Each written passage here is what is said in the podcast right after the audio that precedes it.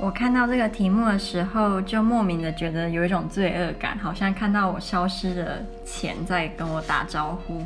我之前有一个坏习惯，我非常爱买衣服、包包、鞋子这些我都还好，可是衣服真的是我死穴，我真的非常爱买衣服。然后无论是网购还是去实体商店等等，我都可以买个就是。片甲杀他个片甲不留，